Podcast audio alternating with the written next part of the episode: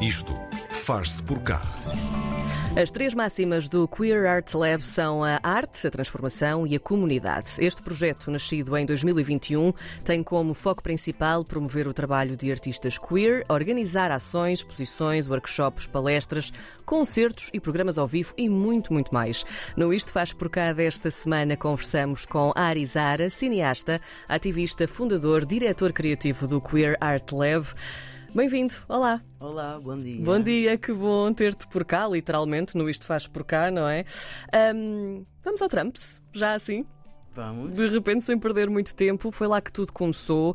Ahm, Conta-me aqui um bocadinho sobre o momento em que se fez aqui uma luz para a primeira ideia daquilo que viria a ser eh, o Queer Art Lab.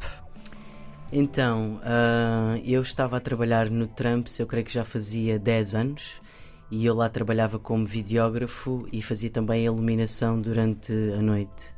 Então eu passava muito tempo dentro da cabine a olhar a pista e olhar as pessoas que passavam pelo palco do, do Trumps. E em conversa com o Marco Mercier, que é o CEO do, do Trumps, nós começámos a perceber que realmente é uma casa que tem muitos e muitas artistas. E hum, parece que utilizam o palco durante umas horas, mas que depois não há um seguimento daquele palco para outro sítio maior.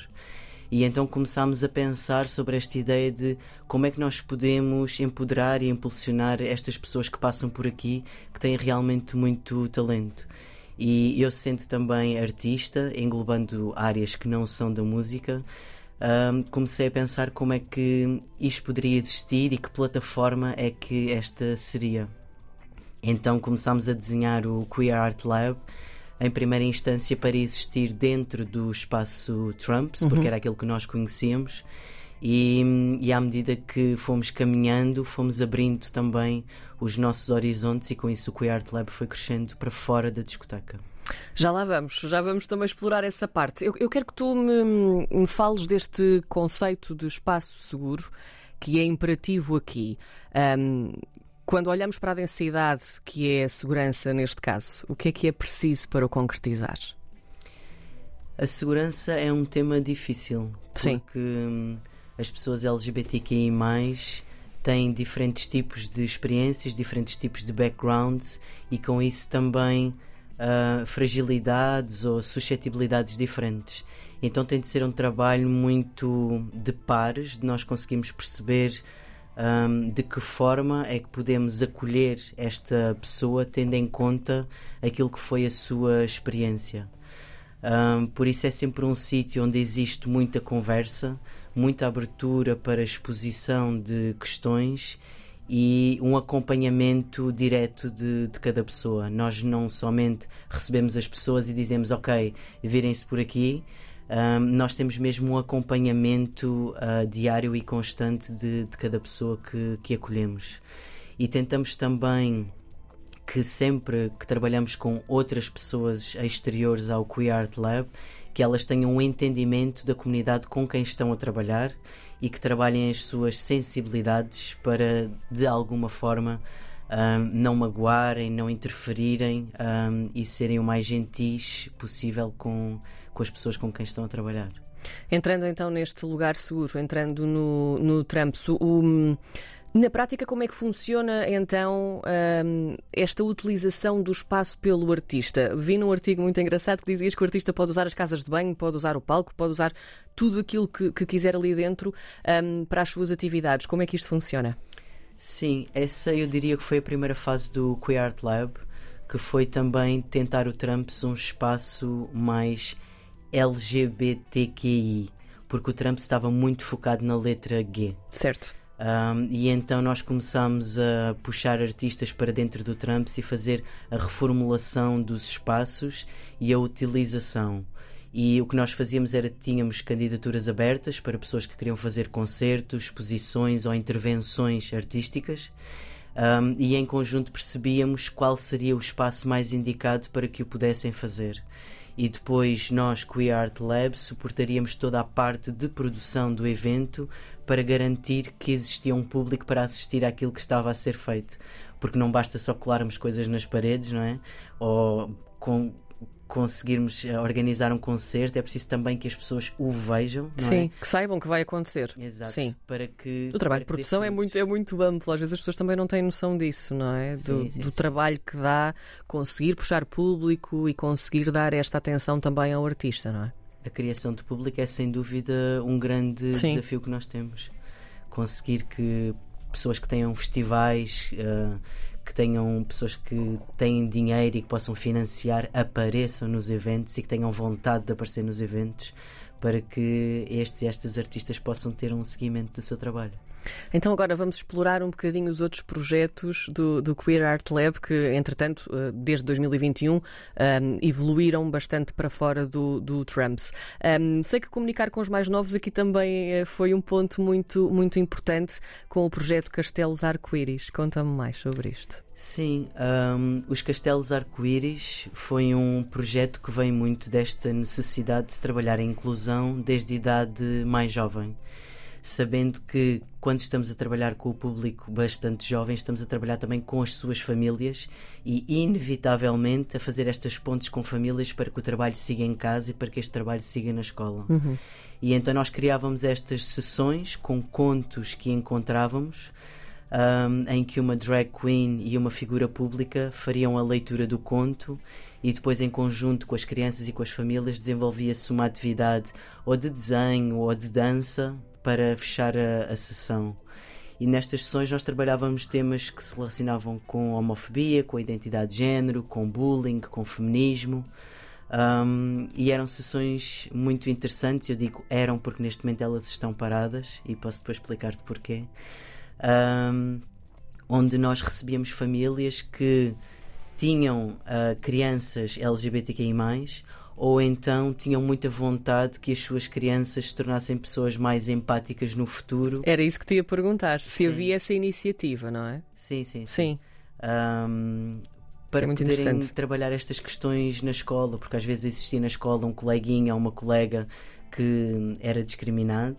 Um, então havia esta vontade de, de pais, mães, avós, avós, de que as suas crianças pudessem ter um papel ativo também Uhum. ah, na escola e na sociedade.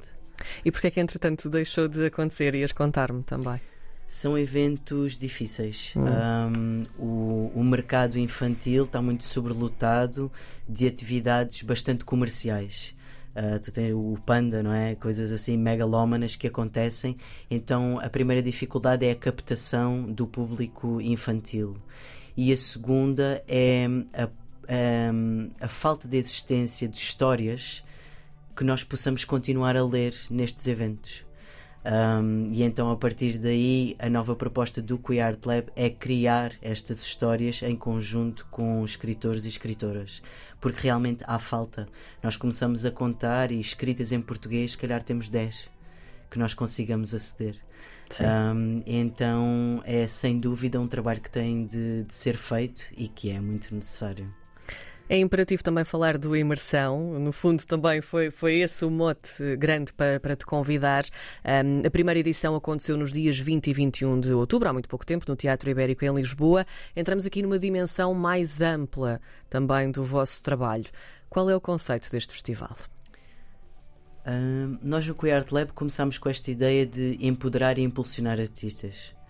E depois começámos a perceber que hum, estas pessoas não tinham as ferramentas para seguir o trabalho. E então que era necessário também a capacitação destas pessoas, oferecendo ferramentas mesmo para a sua formação artística e também forma, hum, formação para que pudessem seguir, soubessem quem contactar, como contactar, como organizar o seu dossiê, como se apresentar. E então percebemos que hum, começámos com uma proposta muito humilde, mas que rapidamente se tornou ambiciosa devido a este trabalho que era necessário ser feito. E então é nesses parâmetros que surge Imersão, que é um conjunto de laboratórios em diferentes áreas artísticas, em que nós vamos, com a ajuda de uma mentoria, realmente capacitar e ajudar estas pessoas a darem os seus primeiros passos naquilo que pode ser o mercado artístico. E então elas criam peças, elas efetivamente materializam, desde a ideia até à parte mais física, não é? Da apresentação em concerto, em vídeo, em mural, um, daquilo que foi a sua idealização. um, para que possam ter noção de todo o processo, ou seja, desde que eu penso, por exemplo, a minha música, até ao momento em que eu chego a uma sala de concertos e tenho de falar com técnicos e tenho que efetivamente fazer o meu concerto. Um, portanto, acaba por ser um projeto anual de acompanhamento destas pessoas um, que realmente se efetiva e se materializa. Como é que se constrói a programação de uma imersão? um, a programação deste primeiro imersão foi com base nas pessoas que frequentaram os nossos laboratórios. Portanto, nós não recorremos a artistas exteriores. Certo e isto foi também devido ao orçamento que, com que nós estávamos a trabalhar. Nós fechámos muito esta programação em torno de, de, artistas que frequentaram os laboratórios. Portanto, nesse sentido, a programação foi um pouco mais automática, porque estas eram as pessoas com quem estávamos a trabalhar. Foi mesmo uma questão de perceber o tempo que tínhamos dentro do Teatro Ibérico e de que forma é que nós podíamos tornar o, o evento dinâmico e atrativo. Uma segunda edição sei que vai ter um formato diferente e cada vez mais ambicioso e maior. A edição deste ano tinha como mote, uh, diz-me se estou a dizer isto bem, 360 graus de pele, é? Exato. É um mote com muitas camadas. Porquê assim? Sim. Eu quis que nós tivéssemos um fio condutor que unisse todos os laboratórios. Então tentei pensar num tema que fosse abstrato o suficiente para que cada pessoa pudesse caber nele, mas que ao mesmo tempo, ao caber, pudesse trazer as suas questões pessoais. E 360 hum, graus de pele, embora toque na pele, não é? E nós, se calhar, automaticamente vamos pensar sobre racismo. Uhum. Um, a pele também acaba por ser esta camada de impacto, não é? E esta camada que nós trespassamos com o que está dentro para fora e onde nós recebemos efetivamente as questões de fora para o que está dentro tendo sempre este olhar 360, um olhar circular que não se pode fechar somente em nós, mas que nos obriga efetivamente a perceber o que nos rodeia e de que forma é que nós podemos existir fora de nós, 360 à nossa volta. Esta primeira edição já aconteceu, como é que. Ou seja, que tipo de feedback é que vocês tiveram? Foi uma primeira vez, não é? Portanto, Sim. que tipo de impacto é que vocês causaram com, com a imersão? Nós causámos sem dúvida um impacto positivo nas pessoas que trabalharam connosco. Uh, todas elas ficaram com mais autonomia e ficaram com uma espécie de cartão de visita que podem apresentar nos meios em que se querem movimentar. Um, as pessoas gostaram muito desta sensação do acompanhamento, da mentoria uhum. e, de, e do festival, ou seja, de existir um momento específico em que as pessoas se deslocam para, para ver o trabalho. Nós, como Queer Art Lab, sentimos que existiram vários pontos que nós temos ainda um, a melhorar e várias disciplinas que nós podemos enquadrar nos nossos laboratórios para que quando chega ao momento do festival estas pessoas estejam ainda melhor preparadas para lidar com aquilo que é a apresentação do, do seu trabalho. Por isso eu acho que para uma primeira edição correu muito bem, mesmo em termos de, de público, nós ficámos contentes com a afluência ao Teatro Ibérico. Um, e foi bom porque também ficámos alerta para muito do trabalho que ainda precisamos de, de, fazer agora na segunda edição. E vai ser sempre, então, quer dizer, vai ser sempre, isto tu, tu me dirás, mas o objetivo é ser uma vez por ano, sempre, é isso? Sim, sim Ou sim. há aqui também uma ideia de expansão? Para já não. Para já será um projeto anual que se dividirá sempre em diferentes laboratórios, uhum. mas que culmina neste momento de festival que será anual. Eu diria que para já nós não temos capacidade Sim. para abarcar mais do que isso. Mesmo para, para expandir a nível nacional, ou seja, aconteceu em Lisboa, se acontecesse no Porto, por exemplo, uhum. ou noutras, uh, noutros pontos do país? Está um bocadinho também nos vossos planos ou justamente por causa disso ainda é um bocadinho difícil? Não, tu acertaste sem dúvida naquele que é o mote do imersão deste ano, que é a descentralização. Uhum. Nós temos muita vontade de trabalhar fora de centros urbanos. E é importante também. Sim, Sim. e também de artistas pensarem de que forma é que os seus trabalhos são vistos fora de grandes capitais. Um, eu acho que é importante as pessoas compreenderem a leitura dos seus trabalhos, o impacto dos seus trabalhos fora de grandes centros urbanos, onde nós presumimos, de forma se calhar preconceituosa, que é onde existe sempre mais informação, onde existe mais disponibilidade para acolher complexidades. um, e se calhar teremos muito para aprender fora destes centros. Por isso, nós queremos este ano desenvolver parcerias com festivais, com coletivos que trabalham fora de centros urbanos, para que possamos fazer, nem que seja aberturas de processo ou amostras de processo uhum. fora de, da capital. Muito bem, ficamos à espera disso. Arizar, diretor criativo do Queer Art Lab, a mostrar-nos este mundo fantástico e também o vosso trabalho. Muito obrigada. Obrigado.